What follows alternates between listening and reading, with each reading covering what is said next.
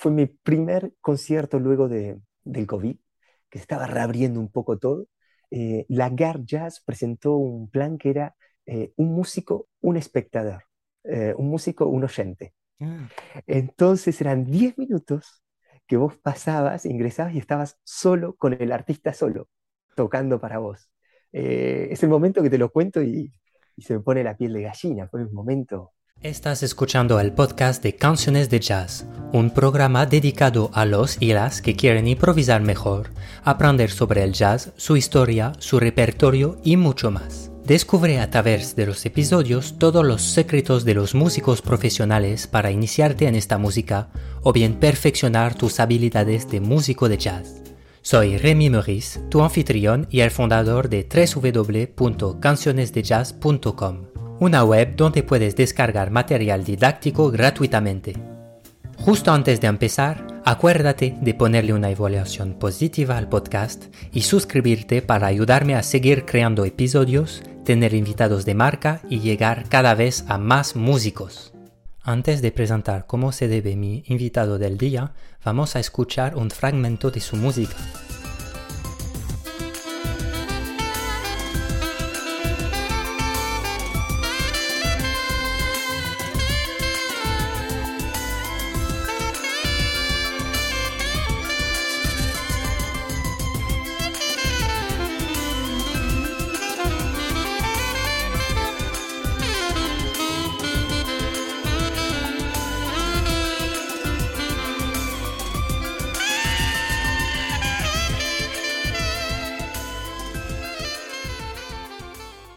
Acabamos de escuchar un extracto de Mano del saxofonista argentino Fernando Brufal. Fernando Brufal se define como un músico que tiene una mirada profesional en cada uno de sus proyectos, sean como intérprete, compositor, docente o creador de contenido en las redes. Este saxofonista de jazz de Buenos Aires afincado en París nos hablará hoy de cómo perforar una boquilla para ponerle un micro adentro los puntos comunes que hay entre el tango y el jazz. Su primer concierto después de la pandemia y el concepto Un músico, un espectador. Su libro de desarreglo de 12 tangos y el puente que hace con el jazz. Su experiencia de trabajar con un DJ y con la música electrónica. Sus ejercicios que permiten hacer tocar en grupo músicos amateurs principiantes cómo tancar la pantera rosa sin tener ni idea de música, el mejor programa para hacer música electrónica y mezclarla con el jazz, y mucho más. Hola Fernando, ¿cómo estás? Un placer tenerte aquí. Una alegría, muchas gracias, muchas gracias, una alegría participar en tus podcasts. Pues muy bien, escucha, eh, Primero de todo, eh, ¿te podrías presentar, decir quién eres, qué haces y qué tipo de música tocas para la gente que no te conocen? Sí, por supuesto. Eh, bueno, soy músico saxofonista, eh, también soy docente, me dedico a la docencia, tanto privada, dirijo ensambles acá, estoy viviendo en París ya hace ocho años, pero vengo de Argentina. Eh, donde hice mis estudios en el Conservatorio Manuel de Falla, eh, bueno, música clásica, y siempre a la par tuve el jazz, que es la, música que, que, me interesa muchísimo, y la improvisación sobre todo. Em, así que bueno, eh, para los que no me conocen, un, una aperçu, no sé cómo decirlo. Sí, sí, un, un, pantallazo general de más o menos quién, quién eres. Y si vamos un poco más a fondo en, tu background musical, eh, ¿cómo empezaste la música? ¿Qué, ¿Qué, es lo que te marcó? Hablas de jazz. Eh, ¿Cómo descubriste el jazz, por ejemplo? Sí, em, bueno, yo comencé a los ocho años en una escuela municipal eh, en Salto, provincia de Buenos Aires, en Argentina, y mm, cuando tenía unos 13 años, un profesor, Daniel Kovacic, eh, comienza a darnos clases de improvisación y ensamble.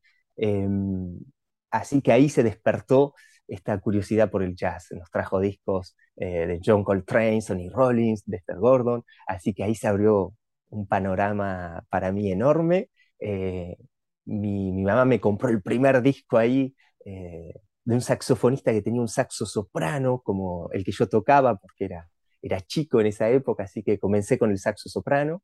Y, ese músico era John Coltrane, My Favorite Things, el disco. Y, bueno, ahí comenzó toda esta aventura de, del jazz. Em, luego seguí los estudios, ya a los 15 años fui a un conservatorio provincial y, a los 17 me fui a Buenos Aires a estudiar al, al Manuel de Falla, donde hice mi carrera de el profesorado de música. Perfecto. Y, y luego en, en, tu vida de músico profesional, yo sé que has hecho un poco de todo, eh, yo sé que es todo un reto, pero podrías hacer como un resumen de, de, de, los estilos que has tocado, de un poco de los grupos, de los lugares donde has tocado, como un, para tener la, un pantallazo todavía más global, ¿no? De ti. Sí, sí. Em, estoy parado como, a mí me gusta como definirlo como músico profesional, donde, bueno, hice una carrera clásica, eh, que va del clásico al contemporáneo, em, y luego siempre a la par el jazz con la improvisación, pero en el medio se encuentran todos estos estilos, el, reggae, eh, rock and roll, bandas de blues, em, tocando con DJs más actualmente. Eh, así que ahí hay todo un abanico. Por supuesto, el tango, viniendo de Argentina, eh, uno se redescubre también cuando viaja al exterior, así que el tango de repente uno encuentra las raíces eh, afuera del país, el tango, el folclore argentino, y, y bueno, un poco me paro ahí, ese músico, digamos, profesional, donde uno trata de hacer lo mejor posible eh, cada uno de estos estilos. Buenísimo. Pues justamente de todas estas cosas quería hablar. Y si te parece, vamos por, por parte. Me has dicho que eras docente, que tienes eh, eh, varios grupos, que tocas con DJ, con tango, con jazz, etc. Y entonces vamos a hacer primera parte con, con tu música y vamos a dividirlo en dos cosas, ¿no? El tango y eh, la música electrónica y un poco el jazz. Em, entonces mi primera pregunta va por el tango. ¿Qué particularidad hay en esta música y cómo podemos relacionarla con el, con el jazz? Al nivel, puede ser a nivel saxofonístico, a nivel armónico, rítmico, de improvisación eventualmente. Muy buena pregunta. Em, mira, eh, el tango en, su parte armónica es, es simple, si se quiere. Eh, sus comienzos armónicos son, son simples si lo comparamos con, la armonía del jazz. Em, así que por esa parte eh, hay toda una parte para desarrollar, digamos, la parte armónica dentro del tango y qué es lo que están haciendo muchos músicos actuales, es mantener el ritmo o el color del tango con los instrumentos, pero desarrollan em, una parte armónica, eh, porque había mucho espacio. Em, quien dio un puntapié por ahí para relacionarlo al saxo es Astor Piazzolla. Eh, en el 74 grabó un disco, Reunión Cumbre, con Jerry Mulligan, eh, que es un disco hermosísimo para los que no lo conocen. Em, es recomendable de escuchar. Y ahí se abre una puerta que deja a las nuevas generaciones, digamos, poder mm, utilizar el saxofón, sobre todo, en el tango, y esta parte de la improvisación, eh, dejar abierta la improvisación, a probar nuevas cosas. Em, por supuesto, el ritmo es una herramienta eh, indiscutible, el ritmo va a marcar el estilo. Em, y, bueno, dentro del tango, si uno por ahí escucha a los cantantes y eso, se ve que hay como una base bien marcada y el cantante que juega, ¿no? Es como que, que viaja por arriba por momentos bien agarrado al, ritmo, a la pulsación y por momentos que se abre con estos rubatos y acelerando, retardando. Eh, el, cantante queda libre, se libera de toda esta base armónica o rítmica. Y, bueno, eso por ahí eh, está bueno, ¿no? Es parte de la interpretación que escuchamos en, todas las, eh, las, grandes, los grandes maestros de la música, ¿no? Mm. Ese nivel de interpretación me fui un poco por las ramas, pero no sé si. Sí, sí, sí. Me, eh, yo creo que es muy buena respuesta y, es realmente has, has condensado realmente todo lo que, lo que quería saber. Y, mm, y entonces, si, si hacemos como este puente entre el jazz y, y el tango, ¿hay algo que tú nos podrías recomendar? Como has, has comentado el disco de, de Jerry Mulligan con Astor Piazzolla y, y más tarde hubo más cosas de fusión, eh, algo que podemos escuchar o algo que tú estás haciendo, no sé, uno- Sí, unos ejercicios, algo al, sí, al cual sí, agarrarnos. sí, claro. Mira, hay, eh, me gustaría recomendar por ahí a dos músicos argentinos, eh, saxofonistas, Bernardo Monk y Jorge Retamosa. Eh, los dos han sacado libros relacionando al saxofón en el tango. Eh, hace una semana, fines de julio, Bernardo Monk estaba presentando en YouTube, en su canal YouTube, por ejemplo, una serie de, tangos para improvisar arriba, con un libro nuevo que acaba de sacar. Eh, así que es muy recomendable por ahí escucharlo y, bueno, son músicos increíbles, así que por ahí compartir eh, el trabajo de estos dos artistas es, es muy, muy interesante. Eh, de mi parte, eh, yo estoy tocando con Prisma, que es un trío, eh, Federico Sanz en el violón, Juan Ignacio Guerra en el bandoneón y también en la programación musical, y yo con los saxos. Eh, también me gustaría compartirles algo que decimos que es un poco eh, tango, porque está el color, tenemos algunos shapes del tango, eh, algunas progresiones tangueras, pero también le metemos música de- del mundo, eh, con improvisación de jazz, eh, por ahí algunas bases un poco más rockeras, eh, algunas melodías eh, que suenan un poco más eh, eh, como de Europa del Este, así que es un, bueno, ahí hay como tres grupos que por ahí estaría bueno compartir con Sí, los de hecho, oyentes. pon- pondré lo- los enlaces que me has mandado en la descripción. Yo, de haberlo escuchado, eh, es algo que recomiendo muchísimo. Entonces, eh, escuchad lo que, lo que pondré en la descripción, los enlaces del grupo Prisma de Fernando. Si queréis, si tenéis curiosidad de escuchar todo esto. Em, para, para mm, acabar con el tango, yo sé que tú tienes también, uh, has hecho unos arreglos de tango para saxofón, ¿verdad? Sí, exacto. Esto nace en, la pandemia, eh, nació la idea con un amigo Luis Churco eh, de hacer una serie de arreglos eh, de música, de folclore argentino. Así que, mm, perdón, de música tradicional argentina. Eh, Luis se dedicó al folclore, él tiene una cátedra en la ciudad de Luján, en el conservatorio, que da el saxo dentro del folclore argentino, y yo agarré unas piezas de, tango y las adapté para el saxofón solo. Así que la idea es poder tocar y que haya algunas, eh, bueno, es como si fuera una improvisación dentro del, jazz, ¿no? Poder tocar eh, un tema solo y que se tenga solamente. Em, así que bueno, respetando las armonías originales, eh, hay algunos cambios armónicos, pero la gran parte es sobre el- las armonías originales. Eh, hice una adaptación al saxofón eh, y están para descargar en mi página web eh, gratuitamente. Eh, son 12 desarreglos. O sea, hay un juego de, de- palabras para, bueno, para saxofón solo.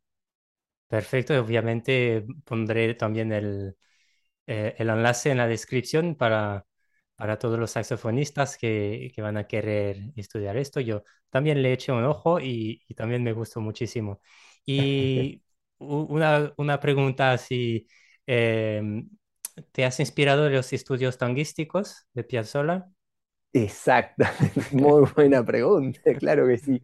Eh, sí, eh, un poco parte por ahí. eh, poder eh, tocar esos estudios, creo que para quienes se quieran iniciar al tango está buenísimo, pero bueno, son un poquito difíciles.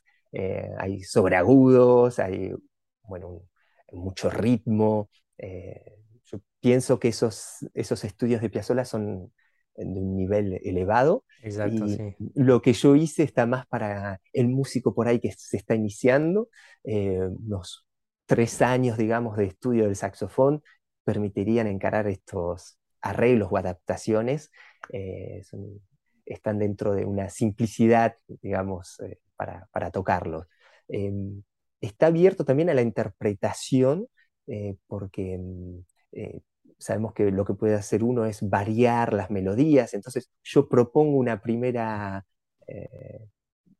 una primera melodía inicial y queda al intérprete de cambiar por ahí la tesitura, la articulación, bueno, para, para ligarlo un poco a esto y hacer un paréntesis dentro de este libro, está también se puede descargar para flauta traversa y clarinete. Eh, y he recibido un poco de diferentes partes del mundo eh, algunas versiones, que eso fue para mí increíble. De hecho, uno de los músicos eh, francés me, me, mandó con cada clarinete, la familia de clarinete, una versión de, de los, de los arreglos. qué em, bueno. Así que fue algo muy, pero muy lindo eh, eh, la, devolución de la gente, saber que gustó y que, lo siguen tocando. Eh, para finir, hay una versión grabada de Hernando Víctoris, un saxofonista español, que, los grabó, grabó todo el libro y, está para escuchar en, Spotify. Está en, Spotify, pues también pondré, pondré el, el enlace. Buenísimo. Ok. Y, Fernando, entonces, me has comentado también que estabas tocando con DJ, que estabas utilizando la electrónica en, el grupo Prisma. Eh, ¿Tú compones con electrónica o cómo, cómo te has metido en este mundo? ¿Cómo, cómo has hecho el puente? Sí. Em, mira, esto nació en el año 2014 que encontramos en la ciudad universitaria, eh, acá en París, eh, a un músico que se llama Guillaume Perret, em, que es un músico que, toca bueno, el saxofón con efectos pedales. Para los que no lo conocen, súper recomendable ir a escuchar. en ese año estaba presentando el, álbum Open Me y, y, bueno, yo no lo conocía, pero este encuentro, la, la ciudad universitaria, armó, él estaba haciendo una residencia ahí y, armó un encuentro, un concierto para la Fête de la Musique, la fiesta de la música, eh, con él. Fueron dos ensayos y un concierto. Y había músicos de diferentes nacionalidades. La propuesta fue cada nacionalidad, nacionalidad va a presentar un tema y lo vamos a adaptar para el grupo y tocarlo. Eh, y ahí hicimos de Astor Piazzolla Libertango y fue, fue increíble. Fue porque fue tocar el tema, pero eh, con un espacio para la improvisación, el saxo con efectos, eh, todo guiado por Guillaume, que, es increíble, que tiene una experiencia increíble. Y ahí fue un clic para mí, fue como, wow, como uno por ahí queda tanto ligado a la tradición o a una manera de tocar que no, no se anima a abrir una puerta y decir, bueno, probar de hacer de una manera diferente las cosas. Y ahí fue un declic, que estaba participando un bandoneonista, Juan Ignacio, que juntos armamos Prisma, eh, hicimos un demo y a la semana Federico Sáenz, el violinista, dijo, ¡ah, está buenísimo!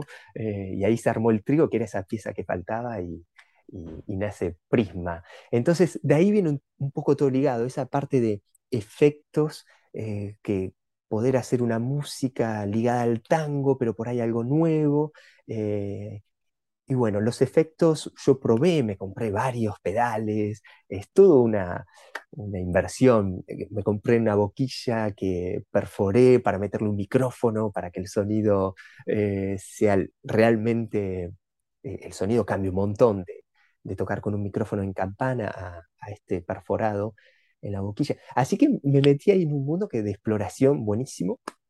Em, y ahí se abre la puerta a Ableton Live, que es un logiciel, un programa para poder componer, eh, hacer arreglos. Eh, y bueno, me, metí, me, metí a fondo un poco en ese universo de Ableton Live, em, que permite realmente herramientas increíbles, digamos, tanto para producción musical como, eh, sí, para componer o lo que fuese, ¿no? es una herramienta eh, muy, pero muy buena. Y, ahí, bueno, sigue ese camino, digamos, de, experimentar un poco. El grupo me permite eso, digamos, es, es un colectivo de compositores, somos los tres, armamos los temas juntos, se arman maquetas sobre Ableton Live y, luego, bueno, tratamos de, grabar los temas y representándolos poco a poco.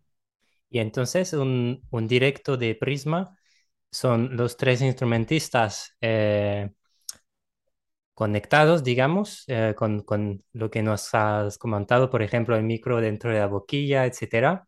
Más, más un ordenador o unos pedales, ¿cómo Exactamente. E, el, em, la computadora hace parte del grupo, digamos, es quien nos da todas las bases. Están grabados los, los bajos, los sintes. Em, también metimos voces, eh, cantantes que tenemos grabados. Eh, por ejemplo, un, uno de los temas se llama Máxima Alerta, eh, agarramos un pedacito de un discurso de Máxima Cuño, que es, bueno, nada, es, alguien que dio un discurso en YouTube que lidera por el medio ambiente y tomamos esa parte del discurso de ella y, armamos un tema alrededor, digamos. esas son cosas que, bueno, que, que las nuevas tecnologías nos permiten hacer y, y, son accesibles y, probar. Hoy en día tenemos el acceso a, estas herramientas eh, eh, a un bajo costo, si se quiere, ¿no? Están a disposición,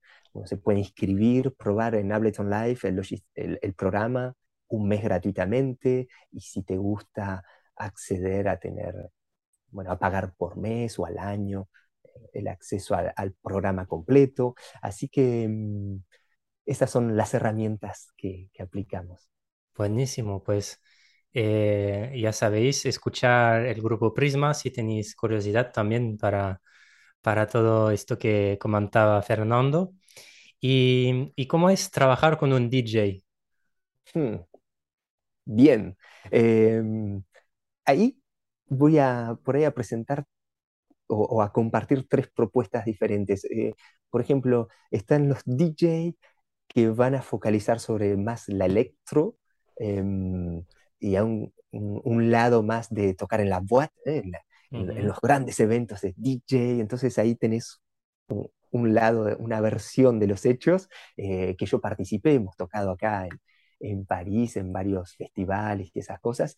Em, dos de la mañana, tres de la mañana. En discotecas. improvisar, en discotecas, claro. improvisar arriba del DJ que eh, manejan otros tiempos, ¿no? Es, es, dar otra visión, es una música que maneja otros tiempos, es llevar al espectador eh, hacia un clímax, pero no en un tema por ahí, sino a lo largo de una sesión, y eso por ahí lleva 30 minutos.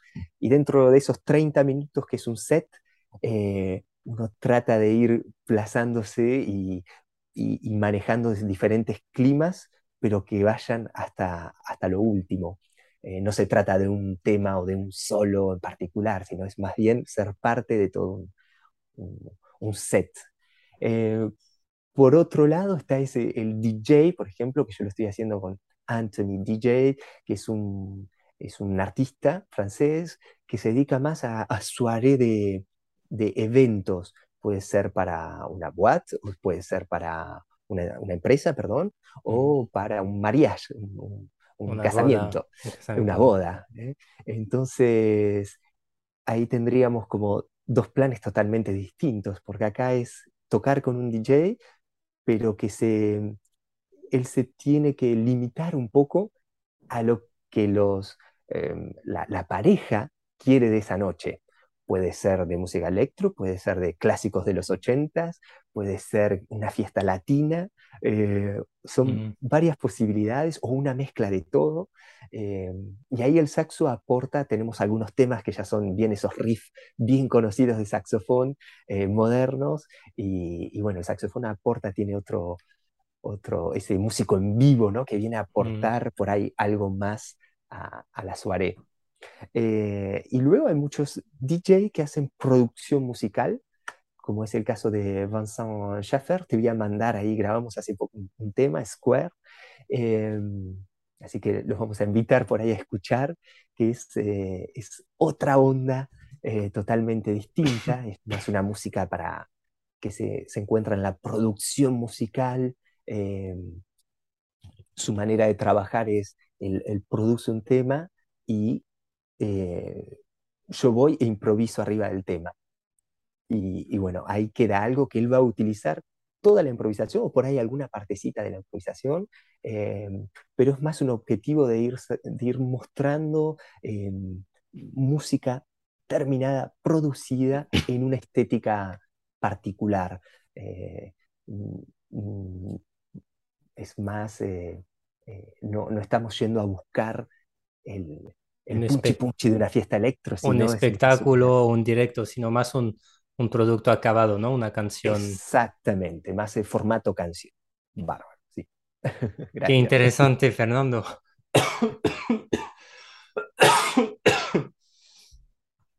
bueno.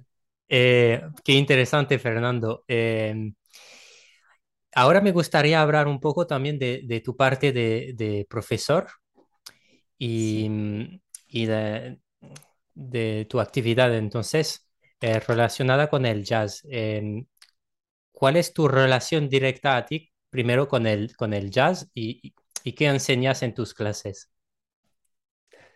Sí. Em, bueno, el, el, el, jazz es algo que, que, es lo que más escucho, podría decirte, es la música que, que, tiene una parte muy, muy grande.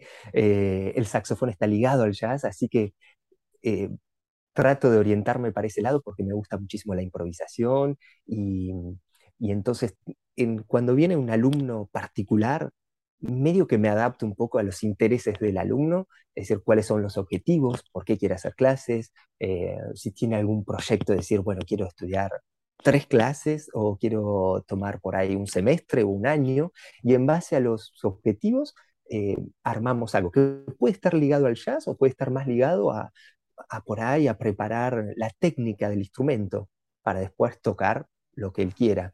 Em, eso lo vengo haciendo hace muchos años, muchos años, el, cara a cara, un alumno al otro, individual, y en el 2017 se abre la posibilidad de hacer ensambles, eh, Atelier Déjà Paris, que estamos con este proyecto, la verdad que yo me siento muy, muy cómodo porque es un proyecto que me cambió un poco del, del, del alumno individual, individual a, un grupo, a manejar un grupo, a organizar los arreglos, em, a, bueno, a, trabajar con una sección rítmica. Y, y, los músicos que vienen del lado, por ahí ya sea un flautista, un trompetista, un saxofonista, a, aprender a trabajar en grupo, que es ese un poco el objetivo de los atelieres, ¿no? de los ensambles de jazz. Em, lo que vemos es básicamente es un trabajo de mise en place, de el, ritmo, de poder tocar juntos y tratar de abrirlos a un repertorio de por ahí de, temas que, eran impensados tocar para ellos. Eh, por ejemplo, vamos a tocar de música tradicional, eh, estándares tradicionales, hasta temas que pueden ser eh, un tema de, más moderno, vamos a decir, más funk fusión eh, actual. Y ahí nos metemos en un abanico ahí donde tratamos de hacer toda una línea, eh, llevar una línea de, temas, porque durante el año hacemos muchos temas. Eso es una también de las propuestas fuertes del atelier, que es el año está dividido en tres trimestres y al final de cada trimestre hay un concierto. Así que esto requiere mucho trabajo de los alumnos, una inversión muy grande, eh, que es preparar entre seis y ocho temas por trimestre. Em, trabajamos las diferentes estructuras, por ejemplo, el blues, eh, rhythm changes eh, o estándar modales, por ejemplo, con otras estructuras. Em, y bueno, eso tratamos de encontrar un equilibrio de lo que yo propongo y de los intereses que traen los alumnos, porque muchas veces la idea de ir a participar a un ensamble es decir, ah, porque quiero tocar este tema en grupo, eh, o X tema, ¿no? Entonces yo estoy abierto a recibirlo, bueno, hay que hacer luego los arreglos, adaptarlos a la agrupación. En este, por el momento son seis músicos en cada grupo. Em, ahora en septiembre arrancamos con tres grupos, eh, tres ensambles eh, de diferentes niveles. Eh, y bueno, eso es un poco lo, lo, lo, que tratamos de enseñar. Cada uno tiene su background, vamos a decir. Cada uno estudió el instrumento unos tres o cuatro años, así que lo que falta por ahí es esa herramienta de, de, de organización, es decir, se puede tocar juntos. Eh, no hace falta tener un super nivel o pasar 10 años antes de, de tocar un tema juntos. Eh, así que ese es un poco el, el objetivo del atelier y, y, lo que trabajamos es más que nada una, una, una organización, digamos, llevarlos a, poder concretizar cosas. Entiendo, sí, o sea que me, gusta mucho lo que dices de, de, aprender a tocar juntos, ¿no? Que también es algo que cuando estás estudiando por tu cuenta, eh, tú solo, a veces pues dices, bueno, hay un compás de silencio, bueno, mm, no lo hago, ¿no? Y voy así o toco un poco el ritmo que, que quiero tocar. Y entonces Exacto. yo digo siempre a, a los alumnos, eh, si no tienes la posibilidad de, de, de, ir en un grupo o por X razón, ¿no? Eh, intenta hacer como si estuvieras en un grupo, o sea, imaginar que estás tocando con otras personas, ¿no? Porque si no, te pierdes toda una dimensión de la música también y, y luego cuando estarás tocando con otras personas, vas a tener que reaprender cosas, ¿no? Cómo tocar con, con personas y el, el, ritmo en esto es muy, es esencial, ¿no? Entonces, está muy bien también esto poder uh, ir en un, en, un, en un atelier, como haces tú, un taller, ¿no? Directamente donde se pueda tocar en, en grupo. De hecho, tienes, eh, tienes presencia en Internet también de esto, ¿no? Tú tus talleres, hay una manera para la gente que estarían viviendo en París. De, sí, claro, los interesados pueden contactarme, eh, se llama Atelier Jazz a París y tenemos un sitio ahí en, en Facebook, una página de Facebook, eh, y bueno, y un canal de YouTube, porque me manejo con YouTube donde armo las playlists que trabajamos en cada trimestre. Eh, porque bueno, considero que es muy importante, más allá que luego hagamos una versión eh, diferente del tema, escuchar varias versiones. Eh, realmente es muy intenso el trabajo que hacen. Siempre está alrededor del placer y, por supuesto del compartir un momento. ¿no? No es una exigencia, no hay ninguna evaluación al final, pero el hecho de tener un concierto eh, al final del trimestre hace, hay una presión extra y, bueno, eso aporta, aporta mucho al trabajo, digamos, es, como decías, el ritmo, eh, la articulación, poder tocar a tres juntos el mismo pasaje con la misma articulación, es, eh, requiere también de mucha concentración. Eh, así que bueno, aprender a escucharse, son cosas que se trabajan ahí en, en el atelier, ¿no? Que, que, que, está bueno. Muchas veces solemos hacer para ir un poco más eh, técnico, porque por ahí hablo mucho por arriba y para esos músicos por ahí que van en búsqueda de algo más técnico, eh, a veces agarramos un tema, por ejemplo, y hacemos una versión, en vez de hacerla en cuatro cuartos, la pasamos a tres cuartos. Uh -huh.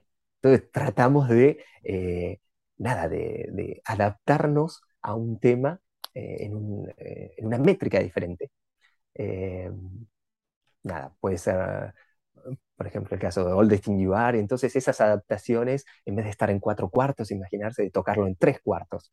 Eh, uf, cambia todos los reper que teníamos y todo el mundo se siente un poco aturdido. Eh, claro, más allá fue... que no sea la versión definitiva del concierto, es un momento que nos damos para probar cosas mm. y, y, escucharnos. Y... Eso, eso, eso te, te, esfuerza a escuchar sí o sí, a, a no estar solamente en la partitura o en lo que tú sabes hacer, sino en escuchar y adaptarte siempre en el momento. Y esto, esto sí que es improvisar.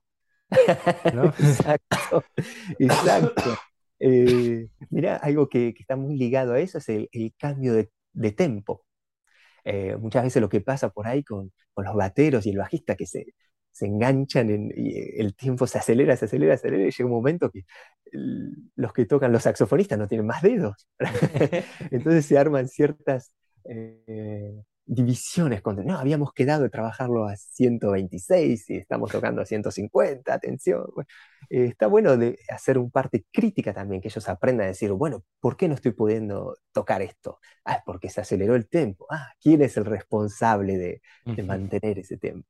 Eh, bueno, nada, aprendemos, se aprende mucho. Y, yo en, mi parte como a la dirección, si se quiere decir, eh, también un aprendizaje enorme eh, de manejar a un grupo, de poder darles las informaciones cuando son necesarias, de, organizar la fecha del final del trimestre. Eh, bueno, esto los ensayos pasan en HF Studios, que es un, estudio de, están nuevos, son estudios recientes, es muy interesante para los que viven en París, por ahí tienen estudios para DJs y hay unas 20 salas eh, para grupos de diferentes tamaños. Eh, están buenísimos, eh, con climatizador, como hay clima, todos los instrumentos de última tecnología, así que la verdad que es muy recomendable. Paso ahí la info.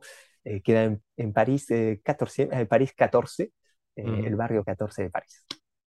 Perfecto, gracias.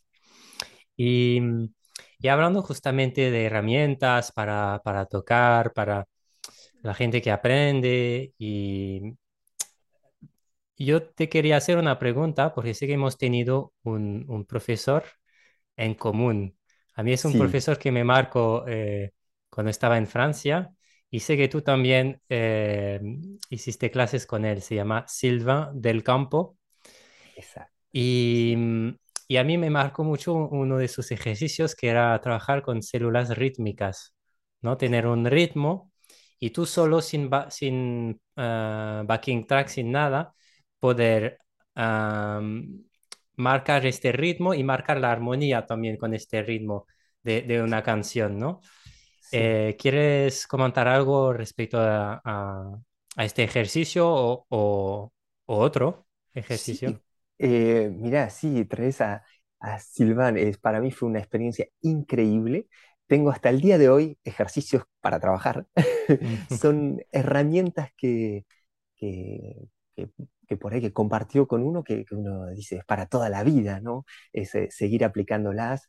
Em, por supuesto, estos ejercicios para poder seguir un, un movimiento armónico y que uno intenta tocar por ahí, en mi caso era tocar muchas notas y, por ahí lograr tocar menos, pero más puntual y rítmicamente poder desarrollar algo.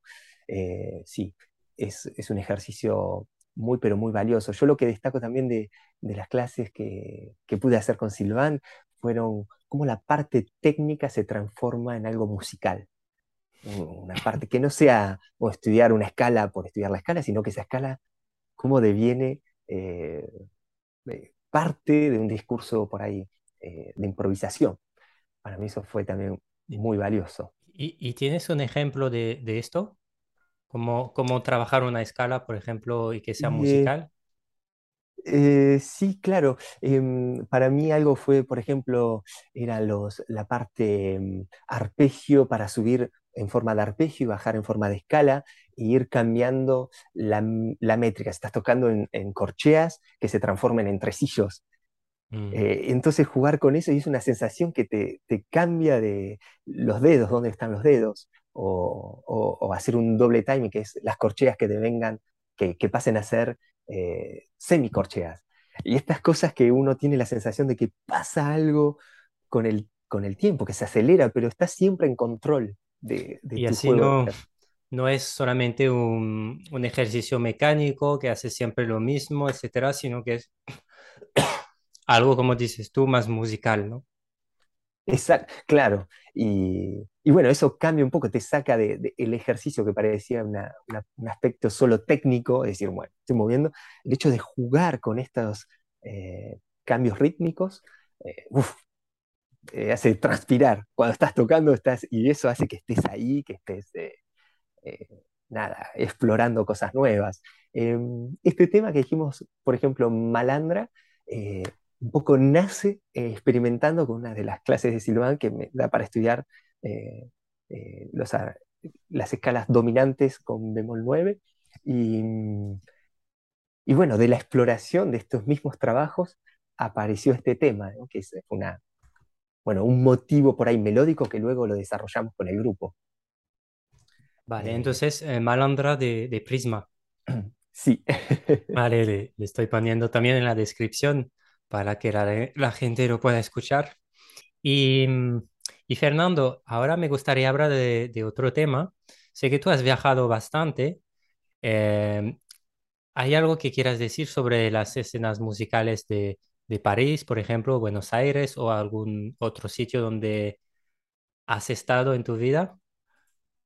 Sí, eh, bueno, sí, principalmente eh, la diferencia entre Buenos Aires y, París, em, bueno, es, grande, digamos, por la cantidad de, músicos y artistas que pasan por, por París, ¿no? que es una sede del mundo, eh, medio obligada, ¿no? Vienen todos, hay festivales eh, en cada ciudad con su festival de jazz, la, la, escena es internacional, es increíble el movimiento de artistas que hay que uno puede ir a escuchar.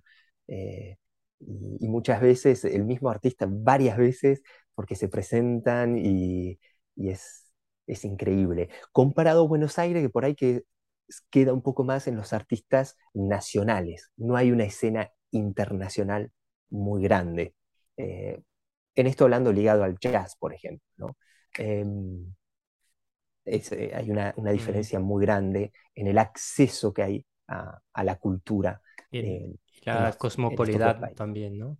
Exactamente, sí. Lo que em, también la situación que vive la Argentina con estos vaivenes económicos, eh, algo que, quiero rescatar es el, la, necesidad por ahí de la gente de hacer arte, de, si lo llevamos a la música, de, expresarse, de expresarse sería, ¿no? Y, expresarse con la música en este caso. Eh, mis amigos que están sacando discos, eh, que tienen proyectos musicales y que van a fondo, eh, sabiendo por ahí que no va a haber una retribución económica muy grande. Es un, invierten en, realmente en cosas que, te mueven, que, van a fondo con, con el arte. así que hay una escena nacional, si se quiere, muy rica, para los que si quieren viajar a Argentina, son bienvenidos, eh, bienvenidos y, recomendables, muy recomendable. La ciudad de Buenos Aires es, una ciudad que vive muchísimo, hay muchos lugares para ir a ver cosas eh, y escuchar músicos de muy buena calidad. pero bueno, como decía por ahí, queda en, un ambiente nacional, a diferencia por ahí de Europa, donde ves pasar los músicos del mundo. ¿Y, alguna, alguna recomendación tanto en París como en, Buenos Aires de un lugar para escuchar música, un artista que, te gusta, alguien, algo que, quieras decir así en concreto? Sí, por supuesto. Em, bueno, un, artista a mí que, me marcó por ahí, empezando por Buenos Aires, en Argentina, em, es Carlos Lastra, es un profesor de, saxofón e improvisación de Manuel de Falla, Em, y bueno, es eh, que tiene una, una visión artística muy, muy definida eh, y es alguien que recomendaría ir a escuchar si tienen la posibilidad de estar ahí en Buenos Aires o en línea. Pues te paso ahí los, el link, eh, Carlos Lastra, por supuesto. Y para los que están en París o se quieren acercar por ahí por, por YouTube, acá en París, por ahí, Gael Aurelu es alguien que que nada, que, encontré así que una, expresividad también increíble y que, bueno, una, técnica increíble y también hace muchas cosas muy variadas en sus estéticas.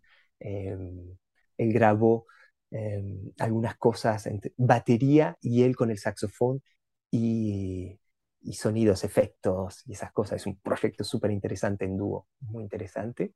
Em, y, y algo que me pasó por ahí con él es eh, la Gare du Jazz. Eh, por ahí conoces el lugar, eh, París 19. Me parece que, es, que, es, que es bastante nuevo este lugar, ¿no? Sí, sí. Me, hablaron, de, me hablaron de este sitio, sí. Bueno, es increíble. Uno puede ir a escuchar a músicos increíbles y pasan solamente la gorra. O sea, los músicos están pagos, bien, como corresponde, con su calle, eh, pero toda la gente que va puede colaborar con la gorra. Eh, hoy la gorra podés pasar la tarjeta de crédito, de, débito, la carta. Pero bueno, realmente hay una movida muy, pero muy linda. Ahí uno descubre músicos increíbles y, bueno, está, tiene una, es algo que recomendaría por ahí acercarse si están en París, porque hay una vida increíble. muchos jóvenes, mucha gente de todas las edades en realidad, pero hay mucha movida. Eh, y para revenir acá a hacer el bien con Gael Orelu, fue mi primer concierto luego de, del COVID, que estaba reabriendo un poco todo. Eh, la GAR Jazz presentó un plan que era eh, un músico, un espectador, un músico, un oyente. Ah. Entonces eran 10 minutos que vos pasabas, ingresabas y estabas solo con el artista solo tocando para vos. Eh, es el momento que te lo cuento y, se me pone la piel de gallina. Fue un momento increíble, ¿no? Ah, Salir de toda esta crisis que tuvimos, que todos pasamos, em, y empezar con, con estas ganas de decir, bueno, empezamos a compartir y era uno a uno. Eh, Gael Orelú era el artista ese día y, y, bueno, para mí fue una experiencia increíble. Qué buenísimo. Sí, sí. Qué buenísimo, qué buena anécdota. Eh, yo recomiendo personalmente también Gael Ovelú. A veces eh, viene a tocar para los de, que están residentes en España, a veces viene a tocar también. Sé que ha tocado varias veces con Perico Sambeat. Y, y bueno, mm, yo pondré algunos enlaces, pero seguid también a este músico. Em, Fernando, tienes un saxo de, eh, tenías un proyecto de saxo simplificado, he visto algo en YouTube. ¿Puedes comentar algo? sí, sí. Eh, la idea es poder compartir de una manera simple em, melodías. Eh, que trato de, si son melodías muy difíciles, porque a veces están en tonalidades que, hay que tocar con muchas alteraciones, trato de simplificarlas pasándolas a Do mayor, por ejemplo, que quede la melodía sin ninguna alteración. Em, y escribo el nombre de la nota con la posición del saxo y una flechita que va indicando la nota que debemos tocar. Eh, la recomendación es primero cantar, cantar con las melodías que está tocando, eh, con el nombre de las notas, eh, y luego, en segundo lugar, buscar de imitar la versión, digamos, con el instrumento. Pero lo más importante es cantar la melodía primero. Eh, uno tiene las ganas de decir, bueno, toco un tema y agarra el instrumento y se equivoca. Entonces, la idea es acelerar ese proceso pasando por un, canto. No hace falta ser eh, Pavarotti ni Sinatra, no, no. La idea es simplemente poder decir el nombre de la nota con el ritmo. Entonces ahí ya se están trabajando dos cosas a la vez. Y luego pasar eso que, como si uno estuviera cantando, básicamente, pasarlo al instrumento. Eh, así que esas serían las, dos etapas y, tiene un gran suceso eh, en la, cadena, estoy muy contento, los invito a todos a, abonarse, es gratis, y esto ayuda muchísimo a los, artistas y a nosotros. Em, así que sí, estoy muy contento, la gente me pide un montón de temas, tengo una lista de, de temas para hacer increíble, estoy atrasado con todo eso pero bueno, es una satisfacción decir, bueno, funciona, está bueno, es para el, e, ese músico que comienza, ¿no? Ese, el, músico se quiere largar y, y, por ahí un método cuesta, entonces es una manera de incentivarlo y decir, bueno, mira, hacemos el método y también tenés esta otra opción de avanzar eh, sin leer una partitura, pero utilizando el canto y de esa manera se, se establece, digamos, eh, el ritmo también, y, luego darse placer en, tocar una melodía que satisface la, necesidad. O sea, es una manera para las personas que están empezando, ¿no? Justo empezando el saxofón, de tener resultados inmediatos, básicamente, pero con buena base, ¿no? Con esta metodología que dices tú de, cantar y antes de, de, tocar, ¿no? Y, y luego que eventualmente se puede combinar con aprender a leer o aprender de manera más académica, ¿no? Es, es compatible, ¿no? Me imagino. Exacto. Eh, mira, he tenido experiencias este año que, pasó, eh, por ejemplo, un adolescente, un chico de 16 años, eh, comenzamos a tocar hicimos dos meses de clases, así que aprendiendo los dedos, posiciones de los dedos, y, y a los dos meses ya estaba tocando por estos enlaces de YouTube, estaba tocando cosas que serían impensadas, como por ejemplo decirte estaba tocando Yesterday o La Pantera, la Pantera Rosa. Eh, para mí yo no lo hubiese propuesto nunca a un chico que acaba de empezar hace dos meses. Como que el nivel de, de, dificultad estaba mucho más arriba de lo que hubiésemos llegado por la parte metodológica. Y eso hace, nada, hay un incentivo enorme, porque el hecho de decir, mira, lo, toco, sí, no sé cómo se llama esta nota, pero veo que, que moves este dedo y eso para mí fue increíble. Eh, y los motivas. Y ahí se hace un, círculo vicioso, el, hecho de decir, estoy motivado porque veo que progreso rápidamente, quiero saber más de esto porque quiero autonomía. Entonces eh, hay que compensar, el profe tiene que, encontrar ese equilibrio y, bueno, darle las, posibilidades, ¿no? Cada, cada alumno viene con sus objetivos y hay que tratar de, guiarlos, al menos en, la parte independiente como uno lo hace por ahí. ¿no? Ya en un conservatorio eh, uno busca otras cosas, es otro camino, eh, hay otras metas a imponer también al alumno, evaluaciones y eso. Genial, me parece una, una, un approach, una, una, aproximación a la música y, un, y de, de, tu parte también de hacer, de explorar este camino, me parece eh, fantástico realmente. También pondré los enlaces en la descripción. Me parece que será un episodio con, con muchos enlaces. Y esto está, está bueno, está bueno porque así cada uno puede hacer su, su propio mercado, ¿no? O, o puede tomar de todo también, ¿no? Exacto, sí, sí. Eh, em, perdón, así un paréntesis, pero hoy me preguntabas cómo te definís, ¿no? Es que por, el jazz, lo clásico, ¿dónde estás? Y, y, lo que les contaba al comienzo por ahí, es decir, este músico en la parte profesional de poder tener varias casquettes, ¿no? Varios cascos eh, en esta umbrela que hoy le toca al, en esta perdón, sombrilla que tenemos que estar el músico hoy haciendo varias cosas a la vez, no solo tocar, sino también aprendiendo por ahí, como decíamos, de, a, compartir nuestra experiencia, ¿no? Eh, la parte de marketing, a desarrollar un sitio web, a tener el canal de YouTube para compartir lo que uno hace. Eh, entonces, todas estas cosas hacen que, uno se transforme, digamos, y vaya aprendiendo en el camino y, y la manera de ser de uno, que uno no se cierra a decir, bueno, solo quiero hacer esto, yo quiero, me encanta todo, ¿viste? Disfruto tanto un concierto de, música clásica como ir a escuchar a, un concierto de jazz, ¿no? Es como, me, genera la, misma emoción, digamos, ¿no? Cuando hay calidad musical es, es todo lindo, ¿no? Estoy de acuerdo, sí, sí, es verdad que yo creo que la mayoría de los artistas son personas muy curiosas, muy inquietas, que, que quieren hacer muchas cosas.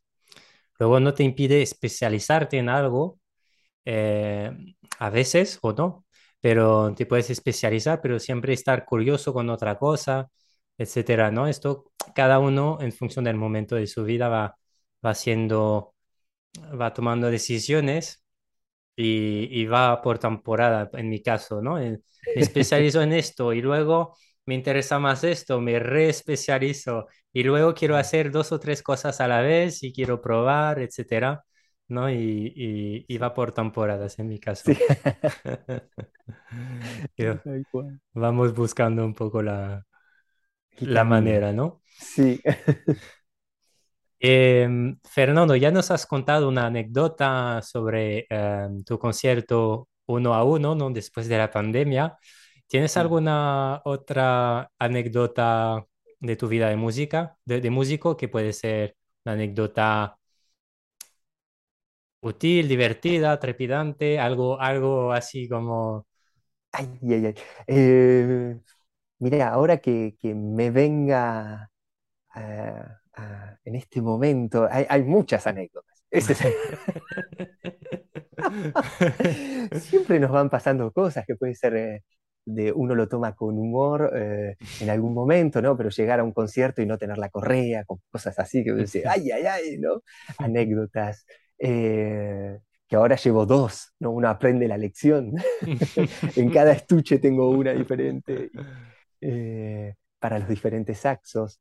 Em, pero así muy puntual, eh, que me venga ahora a la cabeza, no, no, no, no tengo. Te la debo. bueno, ya, ya, ya, has dicho dos y dos, dos anécdotas muy, muy buenas ya. Eh, perfecto. Y, tu actualidad musical, eh, ¿cómo escucharte? ¿Qué proyecto tienes ahora mismo? ¿Tus redes? ¿Cómo, cómo podemos estar en contacto contigo y seguirte? Sí, claro. Bueno, actualmente ahora eh, en el verano hay una serie de conciertos con un DJ que estamos haciendo muchos eventos, así que viene un, verano súper cargado, eh, muy contento con eso. Eh, sigo con el grupo Prisma, que sigue, tenemos varias, van a venir presentaciones a partir de septiembre, em, así que seguimos proyectando, tenemos un proyecto también con ellos de, de generar algo más que la música, o sea, música original y eh, por ahí algunas proyecciones de luces. Em, y hemos hablado por ahí con algún bailarín de hacer algo también en el mismo momento. Así que está ese proyecto que va, va tomando forma y ojalá se pueda concretizar. Y, bueno, todo eso pueden contactarme en, eh, por Instagram, por ejemplo, fer.sax, después te envío ahí el link si querés. En YouTube, la cadena YouTube, donde los invito a abonarse a la cadena. Estoy en Facebook como Fernando Brufal. Em, bueno, mi mail eh, o mi página web, fernandobrufal.com, donde está también eh, el link de contacto y pueden ver un poco todos los proyectos, las fechas que, voy eh, poniendo en la página. bueno, está para descargar el libro que hemos hablado, los arreglos de tango. pueden escuchar toda la, música. Trato ahí en esta página de, condensar un poco toda mi vida artística. Eh, así que está también los, los, eh, los, links para ir a, los atelieres de jazz, hay videos de lo que hacemos, eh, bueno, mis clases. Así que bueno, ahí pueden, pueden encontrar un poco todo. O sea que todavía más enlaces para las personas que... Muy bien, muy bien, me gusta así.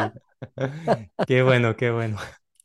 Y, y, para añadir todavía más enlaces, Fernando, a esta, a esta mm, charla contigo, la verdad es que podría estar hablando contigo mucho más. Tengo un montón de preguntas. Y de hecho, sí, sí, de hecho, si, si estáis escuchando hasta ahora y que queréis uh, otra entrevista con Fernando, pon, pon, ponedlo en los comentarios, enviad mensajes, poned evaluación también al podcast y, para, para, pedir más. Pero vamos a tener que, que acabar esta, esta, primera entrevista, por lo menos. Y, y, te quería pedir todavía más enlaces.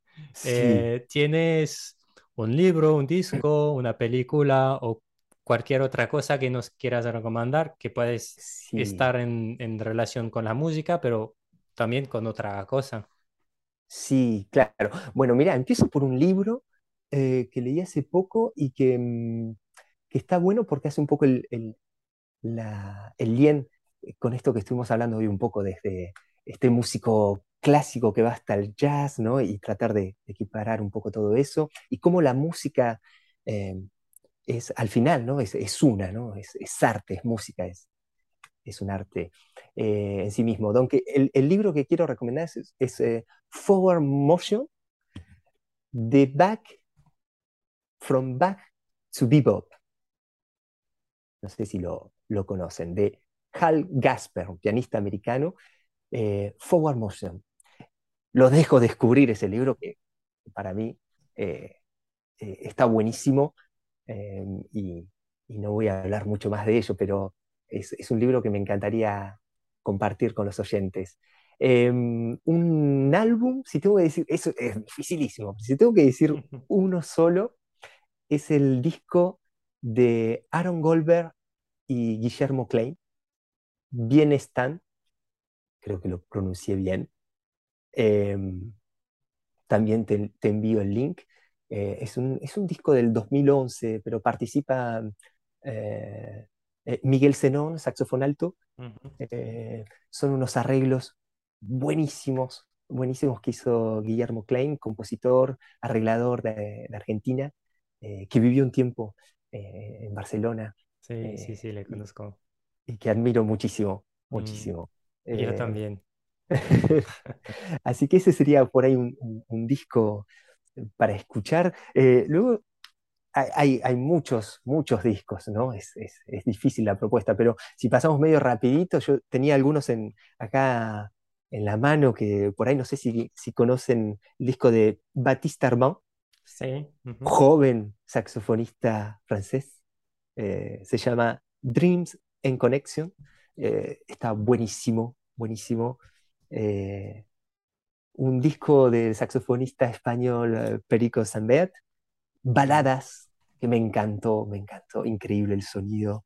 Eh, y un disco por ahí para aquellos que están más en la improvisación abierta, Tim Byrne em, es el saxofonista por ahí eh, para escuchar su, colección de música, tiene un sello discográfico, saxofonista americano, Tim Byrne. Em, y por último, por ahí decirte un, un disco de Karl Januska, Duality, eh, músico batero de jazz donde está explorando otras sonoridades, con otra estética, por ahí no es tan jazzero, pero otras estéticas. Me cuesta mucho decirte uno solo, como verás, así que quería terminar ahí con un poquito un abanico ahí de, cosas. Perfecto, a mí me, encanta y además tenemos los mismos gustos. Algunas cosas que no conocía, pero, pero coincidimos eh, notamente en el, en el disco de baladas de Perico y, bueno, pues muchas gracias Fernando. Eh, realmente ha sido una charla muy, muy interesante, muy, muy productiva, por lo menos por mi parte, y he aprendido un montón. Y te agradezco muchísimo tu tiempo y te digo hasta, hasta muy pronto. Muchísimas gracias, Remy. Felicitaciones nuevamente por todo lo que estás haciendo. Eh, sí, con ganas de escuchar la serie de podcast. Eh, y un saludo a todos los oyentes. Y y bueno, eh, nos vemos muy pronto. Gracias otra vez. Un abrazo grande. Gracias a ti. Un abrazo. Gracias. Chau, chau. Gracias por escuchar este episodio. Si quieres conocer las mejores técnicas para aprender a improvisar en estilo jazz, te invito a visitar www.cancionesdejazz.com y a suscribirte a la lista de correo descargando mi libro gratis o suscribiéndote a cualquier curso gratuito que haya en la web en este momento. Para acabar este episodio te dejo escuchar el tema Malandra del invitado del día Fernando Brufal.